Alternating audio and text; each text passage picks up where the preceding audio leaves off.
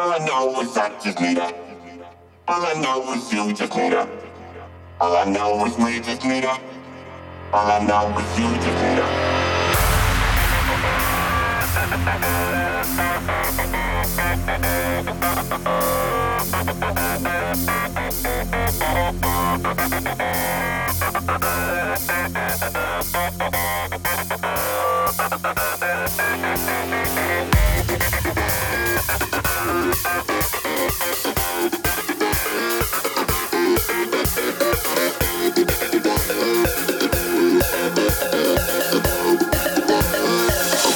Comenzamos.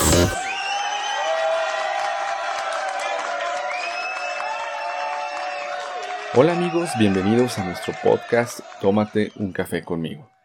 Nuestro espacio de conciencia, bienestar, motivación, reflexión y conocimiento.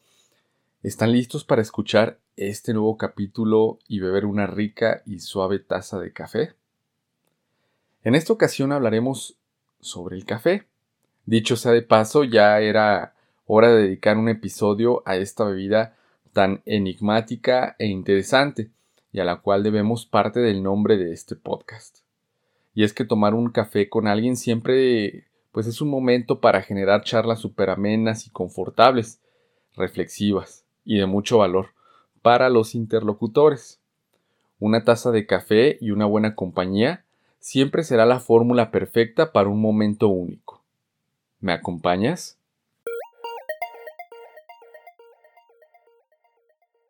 El café es la bebida que se obtiene a partir de los granos tostados y molidos del cafeto. Es una bebida que se obtiene por infusión del café molido en agua caliente. Es altamente estimulante por su alto contenido de cafeína. Su nombre proviene del árabe y significa vino de grano. ¿Sabían que el café es una de las tres bebidas más consumidas en el mundo junto con el agua y el té. El café es una de las bebidas sin alcohol más socializadoras. El cafeto es originario de las tierras altas de Etiopía en el continente africano, en los bosques altos a una altura de entre 1300 a 2000 metros de altitud.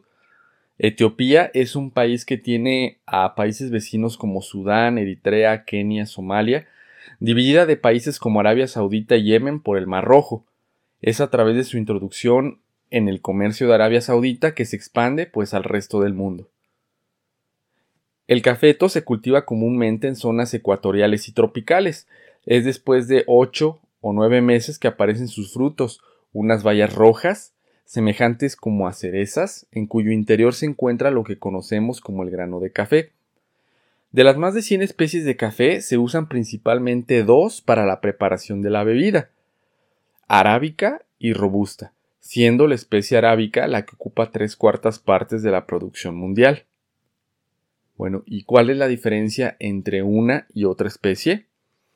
El cafeto arábica, esta especie es más delicada, menos productiva y está reservada a tierra de alta montaña, sus principales productores son eh, países como Brasil, Colombia, Etiopía, Honduras, Perú, Guatemala, México, Chile, Nicaragua, China e India, y se cultiva normalmente a una altitud de entre 600 y 2000 metros sobre el nivel del mar.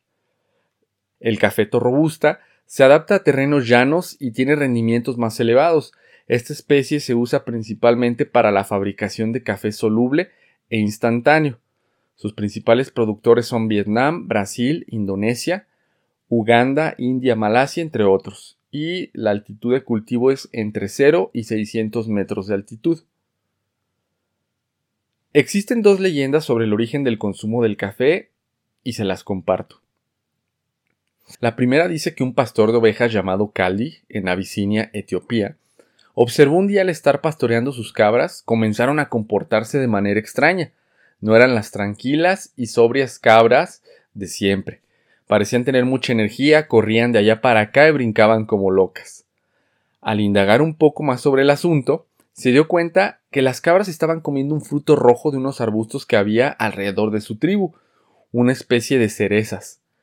Caldi el pastor llevó muestras de hojas y granos al monasterio de la tribu, donde los usaron para preparar un brebaje experimental, dando uso del mismo y de sus propiedades para evitar quedarse dormidos durante los momentos de oración nocturnos.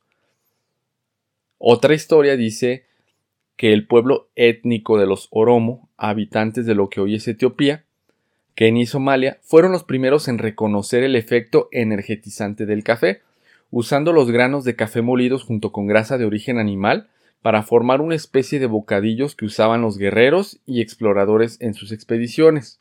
Los datos arqueológicos que actualmente tenemos no nos brindan la información suficiente como para afirmar si el uso o conocimiento del café es anterior al siglo XV. Ya en el 1500, los cafés proliferaban en ciudades árabes como el Cairo y la Meca. En estos lugares las personas se reunían a conversar, a escuchar música o jugar ajedrez. Hoy, después de cinco siglos, pues nos seguimos reuniendo en una cafetería prácticamente para lo mismo, para reunirnos con otros, para socializar, para conversar, para leer, etc. Una actividad recreativa que bien se puede disfrutar solo o en compañía de otros. Beber café es un placer.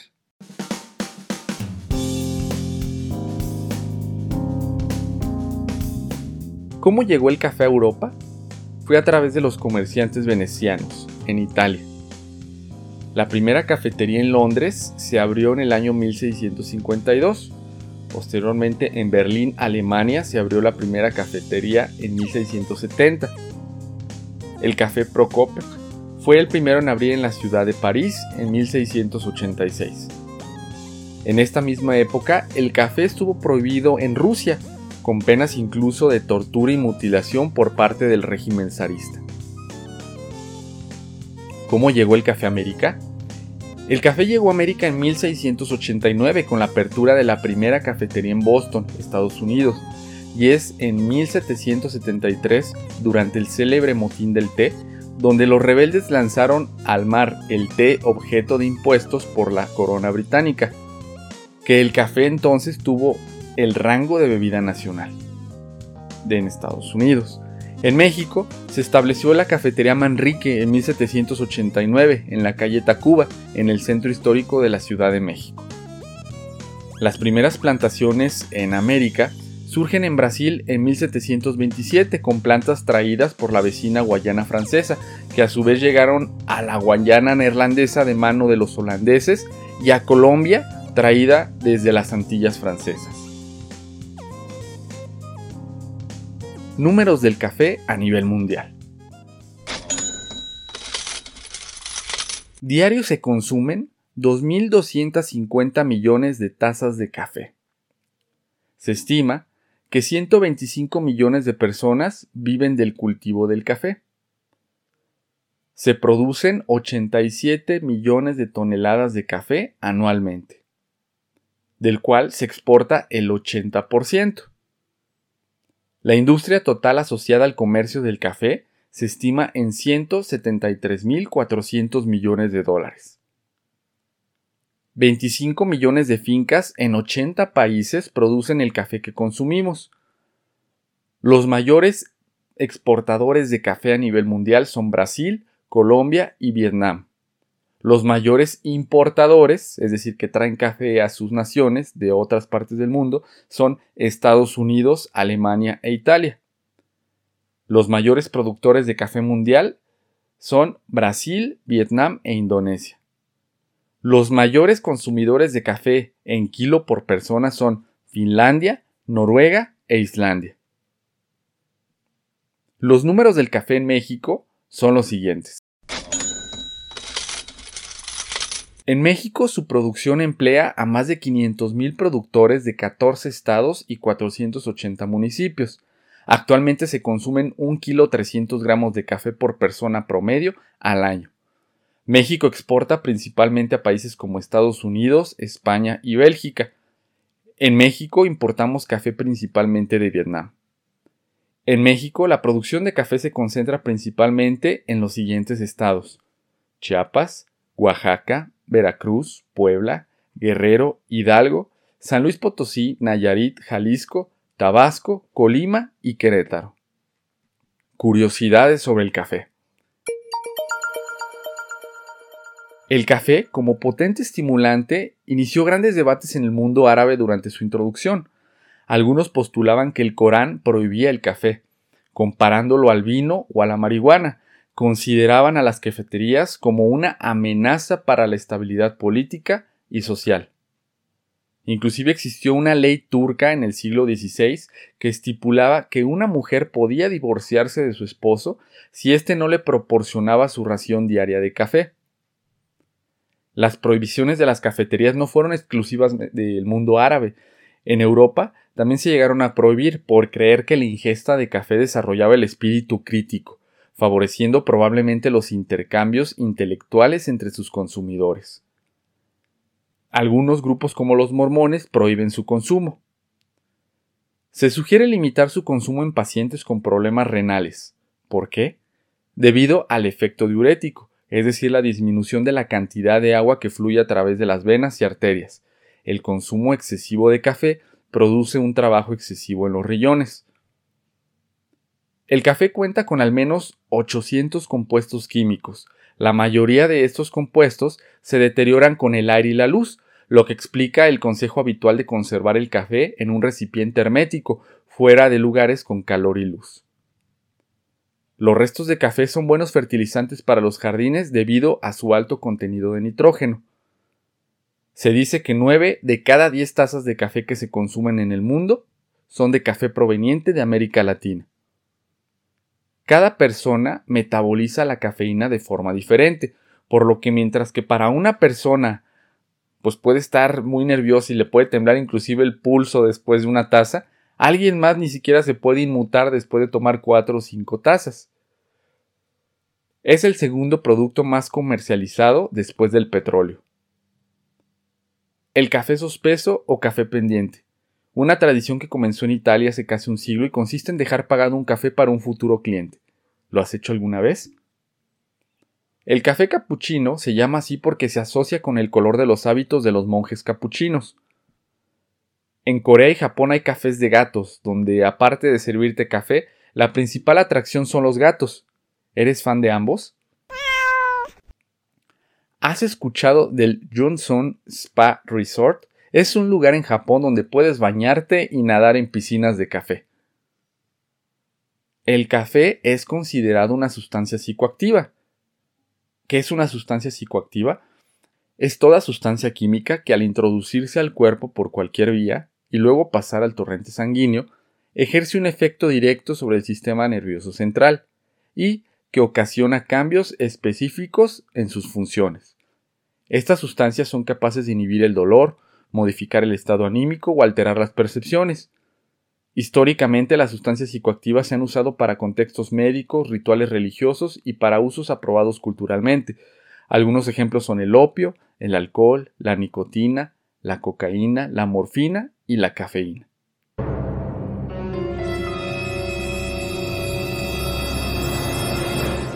Pros y contras de beber café. Como todo consumo de cualquier sustancia en exceso, hay reacciones perjudiciales de nuestro cuerpo a la misma. Según los múltiples eh, estudios realizados y estadísticas de la época actual, mismos que podemos encontrar en la red, pudiéramos resumirlo de esta manera. Efectos positivos del consumo de café.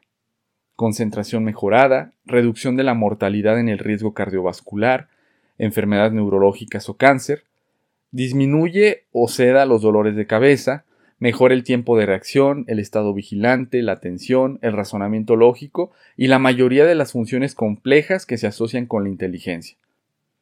Efectos negativos del consumo del café. Ansiedad, bajo peso al nacer de niños de mamás consumidores de café, parto prematuro, fracturas o osteoporosis en mujeres postmenopáusicas, insomnio, abortos espontáneos en mujeres gestantes debido al efecto vasodilatador en las arterias uterinas, irritante del sistema digestivo, desmineralización de nuestro organismo y alteraciones nerviosas. Los efectos secundarios no deseables derivados del consumo del café provienen generalmente por el consumo excesivo del mismo, además de que cada persona tiene una sensibilidad específica a la cafeína. Hemos llegado al final de este capítulo especial sobre el café. Seguramente escuchaste muchos datos interesantes y que quizás no conocías. Así como en este capítulo, te invito a escuchar los capítulos anteriores. Quizá has descubierto este podcast en este punto Y estaría fantástico que si fue de tu agrado compartieras mi contenido y escucharas algún otro episodio de tu interés.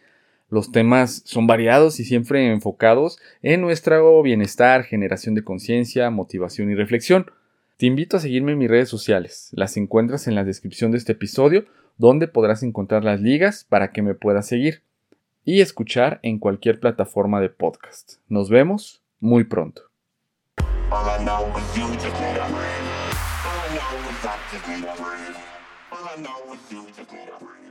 No olvides seguir el podcast en Spotify, Anchor, Apple y Google Podcast, donde lo encuentras como Tómate un café conmigo. Visitarme en Instagram, donde estoy como Jorge MTZFit, y Facebook, donde estamos como Tómate un café conmigo podcast. Si tienes alguna sugerencia sobre algún tema en especial, quieres darme tu opinión o simplemente quieres escribirme, hazlo. Respondo personalmente. Mi nombre es Jorge Martínez, deseo que tengas un excelente día y recuerda, Tómate un café conmigo y tu vida cambiará.